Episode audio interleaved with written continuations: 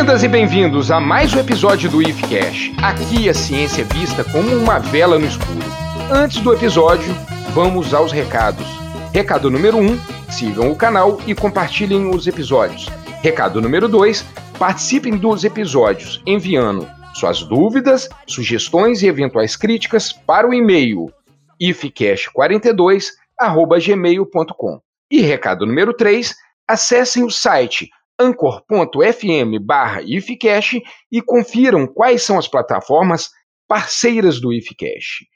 Hoje vamos dar início à dissecação das biomoléculas. Nos episódios anteriores, nós já conversamos sobre energia, química orgânica. Agora chegou a hora da gente falar de cada um desses componentes. Hoje vamos começar falando sobre os açúcares, mas também podemos chamar de carboidratos ou de ose hidratos de carbono do jeito que vocês quiserem.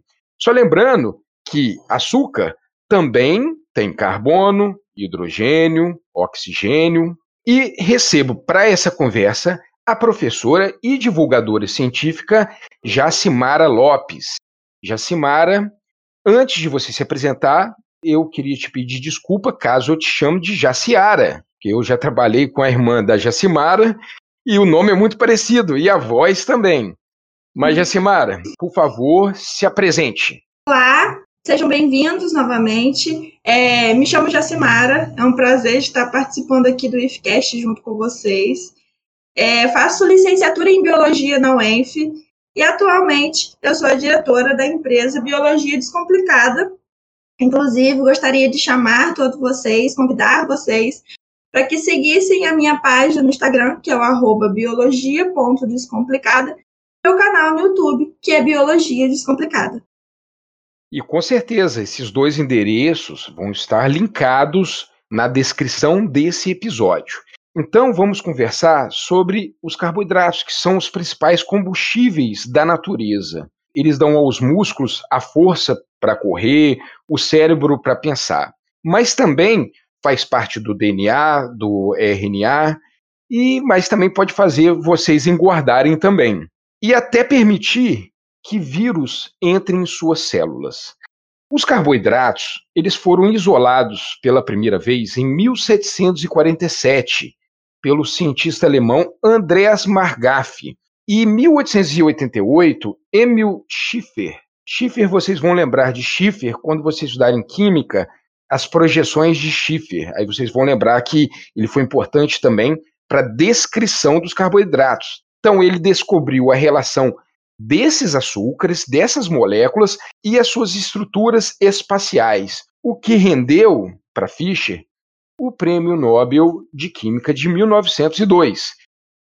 Jacimara, mas vamos conversar um pouquinho aí sobre os carboidratos, como que eles, aonde que eles aparecem, como que é a estrutura deles. É, só da gente percebe nitidamente a importância, né, do estudo do carboidrato, partindo do ponto que ganhou um prêmio Nobel de Química em 1902.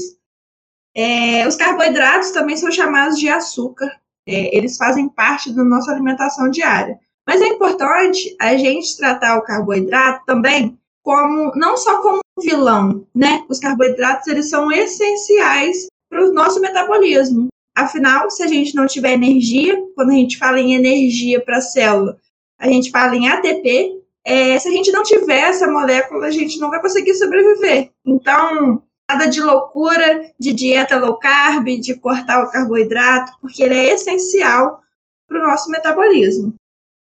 É, e onde a gente encontra esses carboidratos? É só vocês pensarem nas massas, né? Pães, bolos, o açúcar da cozinha, todos eles são fontes ricas em carboidrato. E como que esses carboidratos eles chegam até o nosso corpo? Eles são provenientes de seres fotossintetizantes. A gente sabe que a fotossíntese é um processo bioquímico onde a gente pega o gás carbônico e água, onde através dos fótons, a gente, né, da luz, vai produzir a glicose e liberar o oxigênio. A glicose é esse carboidrato que a gente tem como se fosse o carboidrato principal da nossa dieta e do nosso organismo, do nosso metabolismo.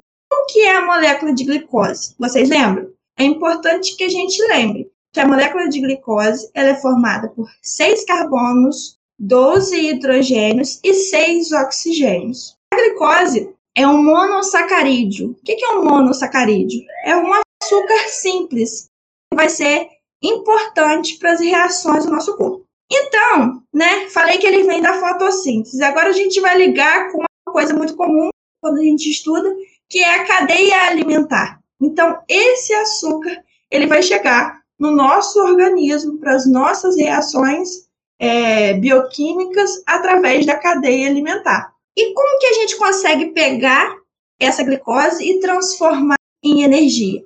A gente faz isso através de três vias metabólicas que são fundamentais para a nossa vida. Que vias são essas? A gente tem a glicólise, o ciclo de Krebs, a fosforilação oxidativa. Como que isso acontece? Então, a gente pega uma molécula de glicose, uma molécula de seis carbonos, vai produzir as moléculas de ATP, que são as moedas energéticas do nosso corpo, responsáveis pela contração do músculo, pelo funcionamento do nosso cérebro, pelo funcionamento todos os nossos órgãos. Então, sem o ATP, a gente não consegue manter a nossa vida. Porém, eu falei com vocês no comecinho para não levar é, o carboidrato só como vilão. Mas quando o carboidrato é consumido em excesso, primeiramente, ele é armazenado na forma de glicogênio em nós animais, tá? Nós vamos discutir sobre isso. Então, guarda essa informação. Em nós, animais, o carboidrato ele é armazenado na forma de glicogênio. E o excesso desse carboidrato ele é armazenado na forma de gordura. Por que, que a gente faz atividade física para emagrecer? E quando a gente faz essa atividade física, essa, essa gordura ela é requerida, vamos dizer assim. E aí ela vai ser quebrada e vai liberar energia para que a gente possa correr. Lembrando que a glicose é sempre prioridade do cérebro. Então é importante que a gente fique vivo mais do que a gente se movimente. Aqui, mas é uma ótima desculpa para comer um biscoito recheado durante a tarde, né? Às vezes você está estudando, quer comer Com alguma certeza. coisa, então assim, não, é, a Jacimara falou do carboidrato, então vou pegar esse biscoitinho aqui para me manter ativo e o meu cérebro funcionando. É, eu achei interessante você falando sobre essas vias metabólicas, né, glicólise, ciclo de Krebs e fosforilação oxidativa. Inclusive, eu tenho uma ideia né, da gente continuar essa série de episódios sobre as biomoléculas e chegar até a fosforilação oxidativa. Eu, pessoalmente, eu sou fascinado pelo ciclo de Krebs. Gosto muito. Eu também. Oh, não, olha só, eu tenho uma tatuagem no braço de um ciclo de Krebs, olha. Não sei se você está vendo aí. Uhum, Ai, que ó. legal. É, só para você ver como eu gosto de um ciclo de Krebs. Né? Eu acho assim, ela uma via elegante, bonita pra caramba. Isso aí é mais um, uma, uma questão evolutiva, né? De como você consegue melhorar o seu rendimento energético. Então, uma das saídas foi o ciclo de Krebs. Açúcar, tempero e tudo que há de bom estes foram os ingredientes escolhidos para criar as garotinhas perfeitas. Mas o professor Otônio acidentalmente acrescentou um ingrediente extra na mistura: o elemento X. Essa molécula de glicose que você falou que é importante, que ela tem uma fórmula muito conhecida, né? Que eu acredito que junto com a água deve ser uma das fórmulas mais conhecidas, que é C6H12O6. Ela é fornecida para nós de uma forma diferente, né? De uma forma que a gente chama de disacarídeos, né? É a união de duas de dois monossacarídeos. Quando a glicose ela se liga com outra glicose, a gente chama ela de maltose. A gente encontra no milho, no trigo. O pessoal usa muito em sachê daquele dia pós-treino, né? E esse sachê o que tem ali primariamente é a maltose. E até mesmo no açúcar da cerveja, a gente conta muita maltose. Mas quando essa glicose está ligada a uma galactose, chamamos de lactose, que é presente no leite. E quando essa glicose ela está ligada a uma frutose, a gente chama de sacarose. Então, sacarose, lactose e maltose são disacarídeos, né? é o começo de um polímero de carboidrato, né? a união de dois monossacarídeos. Essa sacarose, pessoal, é que vocês encontram no açúcar de beterraba ou açúcar de cana, açúcar que vocês põem no café, no chá, então é a mais consumida. Eu estava falando aqui, hoje, Semara, sobre polímeros, né? o início dessa polimerização. A gente entende esses disacarídeos como início de polimerização. Só que a gente sabe que os carboidratos eles têm essa capacidade de formar polímeros maiores, né? Eu queria que você falasse um pouco desses polímeros grandes. Então, é, primeiramente a gente precisa lembrar o que, que é um polímero, né? Um polímero é uma associação boa. de vários monômeros. Então, o que, que, que a gente está falando aqui, né? O que, que é um monômero? Um monômero é a menor unidade formadora daquele polímero. Então vamos pensar o seguinte: quando a gente fala, né, já vamos dar uma, uma deixa aí para a próxima biomolécula.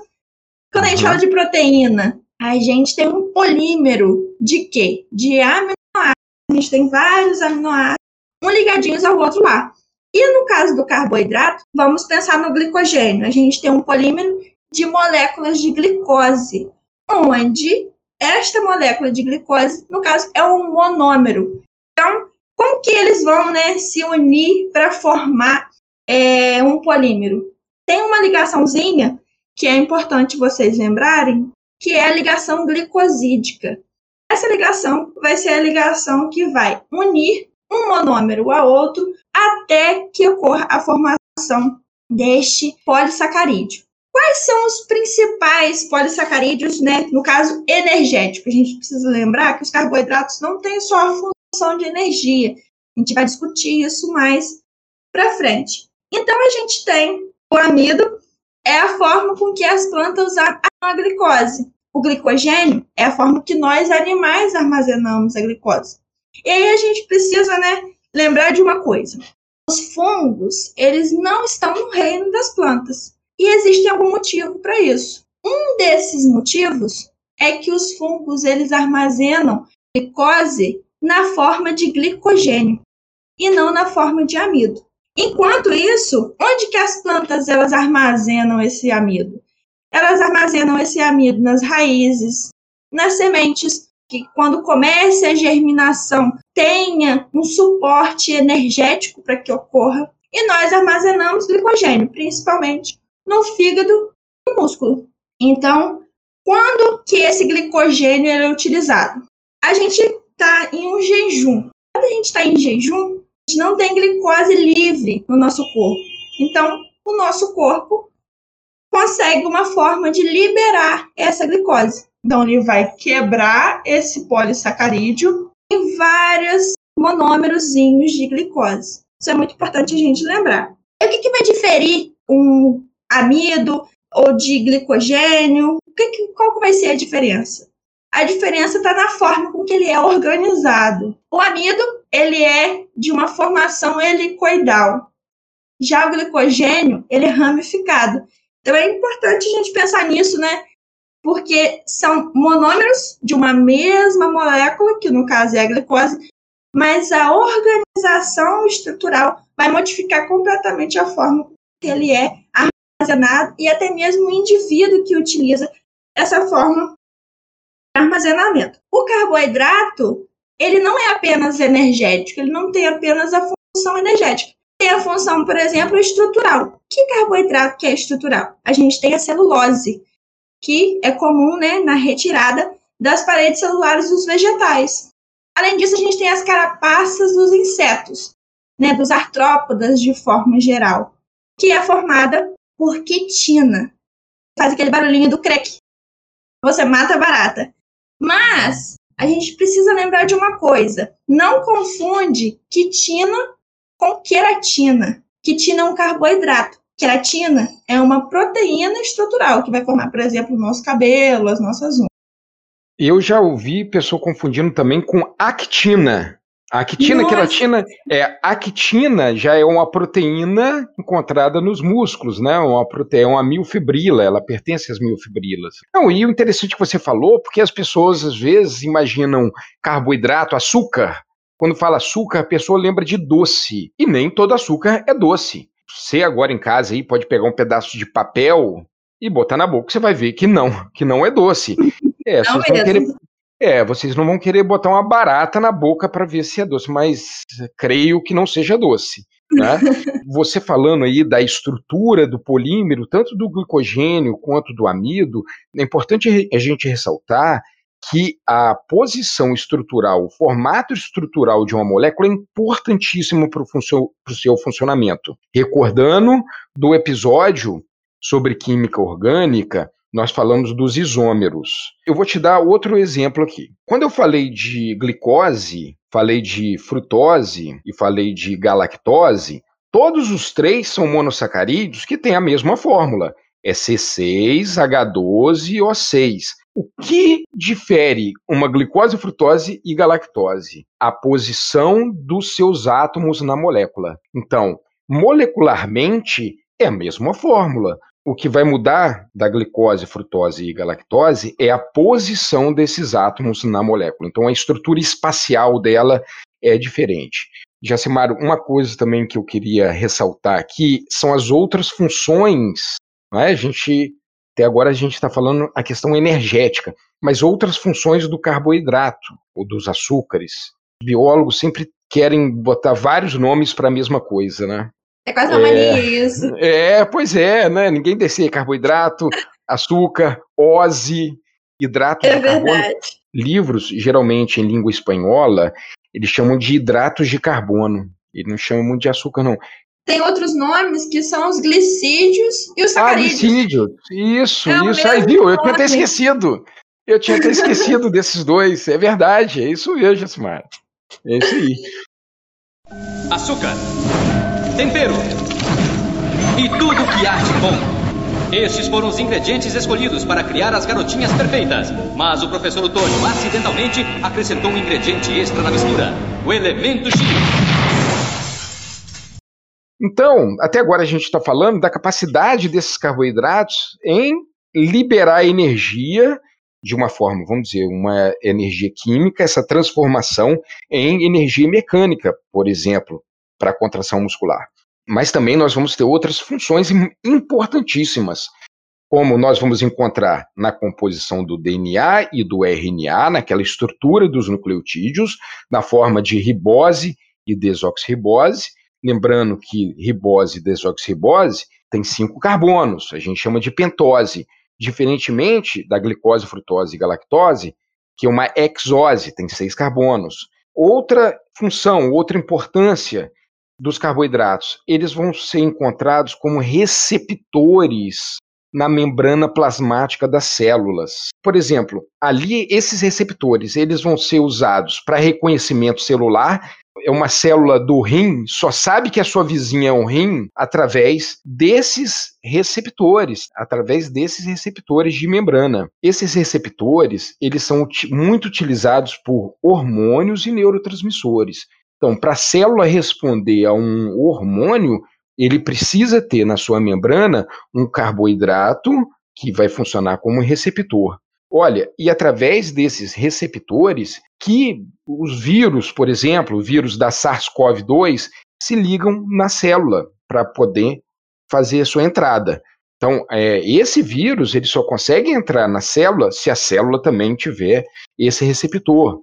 Outro exemplo aqui, um espermatozoide só encontra o óvulo através de seu receptor de membrana. Tem outro exemplo bom aqui, que são os tipos sanguíneos. Tá? Os tipos sanguíneos são determinados de acordo com os carboidratos presentes na membrana plasmática. Nessas hemácias, existe um carboidrato de superfície, né, chamado carboidrato H, presente em todos os indivíduos. Nós vamos encontrar em suas hemácias esse carboidrato H.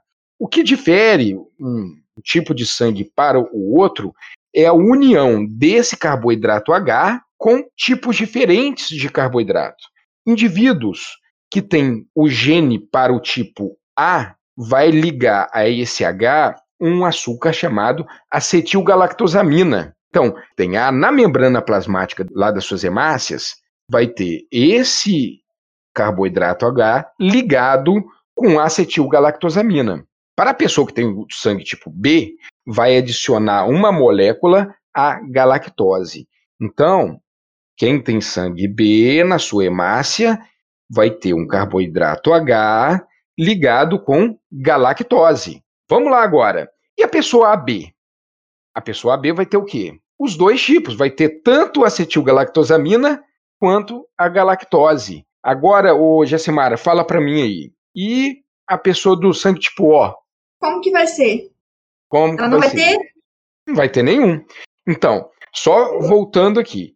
Sangue tipo A vai ter um tipo de carboidrato diferente do que o B. O AB vai ter os dois, tanto o carboidrato do A e do B, e o O não vai ter nenhum. É por isso, pessoal, que quando a gente doa sangue, é importante a gente ter certeza o tipo sanguíneo. Por exemplo, é, eu, eu tenho sangue tipo A. Jacimara, qual é o seu tipo sanguíneo?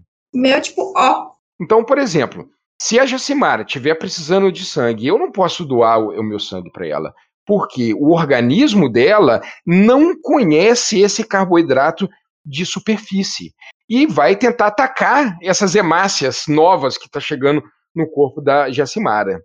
Né? Então, por isso que ela não pode receber o sangue A, nem B, nem AB, não é não, Jacimara? Só o sangue tipo Isso. O. Só tipo Agora, eu posso receber o sangue da Jacimara, porque ela não tem nenhum carboidrato de superfície, então o meu corpo não, é, não tem o que reconhecer. A gente consegue perceber também a importância do carboidrato, porque às vezes a gente fica com carboidrato lá, né? Só que engorda, que faz mal, que não sei o quê, mas o carboidrato ele vai muito além. Muito importante para as nossas funções vitais. Desde o processo de fecundação, né? Onde a gente tem lá em contato Com do certeza. espermatozoide com óvulo, até neurotransmissores, respostas hormonais. Então, nada de loucura, vamos buscar né, o Com equilíbrio. certeza. Uma, uma alimentação saudável, né? Exatamente. Então, Jacimara, nós conseguimos aqui conversar sobre a descoberta dos carboidratos, as funções, passando pela questão de armazenamento, a questão, as outras funções, né? Que vem desde, desde como você falou, de reconhecimento celular, de tipagem sanguínea. Acho que pra gente tá bom hoje, né, não, ô, Jacimara? Acho que A sim. gente conseguiu Então, encerrar aqui. E se vocês que estão escutando tiverem alguma dúvida, nos envie um e-mail para ifcash42@gmail.com. Antes de terminar esse episódio, gostaria de perguntar a Jessimara se ela tem alguma recomendação para deixar. É, então eu gostaria de falar com vocês novamente para me seguirem lá na página no Instagram, que vai estar o link aqui na descrição desse podcast. É, só para vocês lembrarem, é o arroba biologia.descomplicada. Lá a gente trabalha vários assuntos relacionados à biologia e à ciência.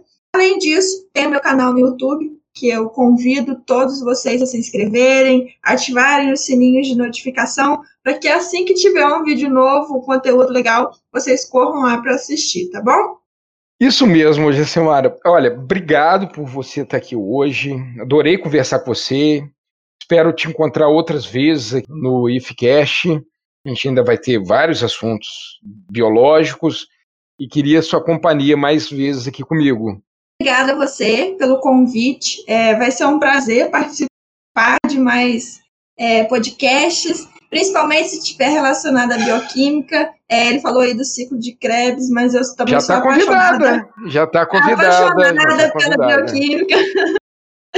É, eu agradeço muito o convite, a participação de vocês. E vamos lá, vamos aprender biologia, uma matéria super legal. Afinal, se a gente não se conhecer, quem vai conhecer, não é mesmo? Verdade, verdade, isso aí. Aqui, pessoal. Então, ó, um grande abraço, um grande abraço a todos e fui!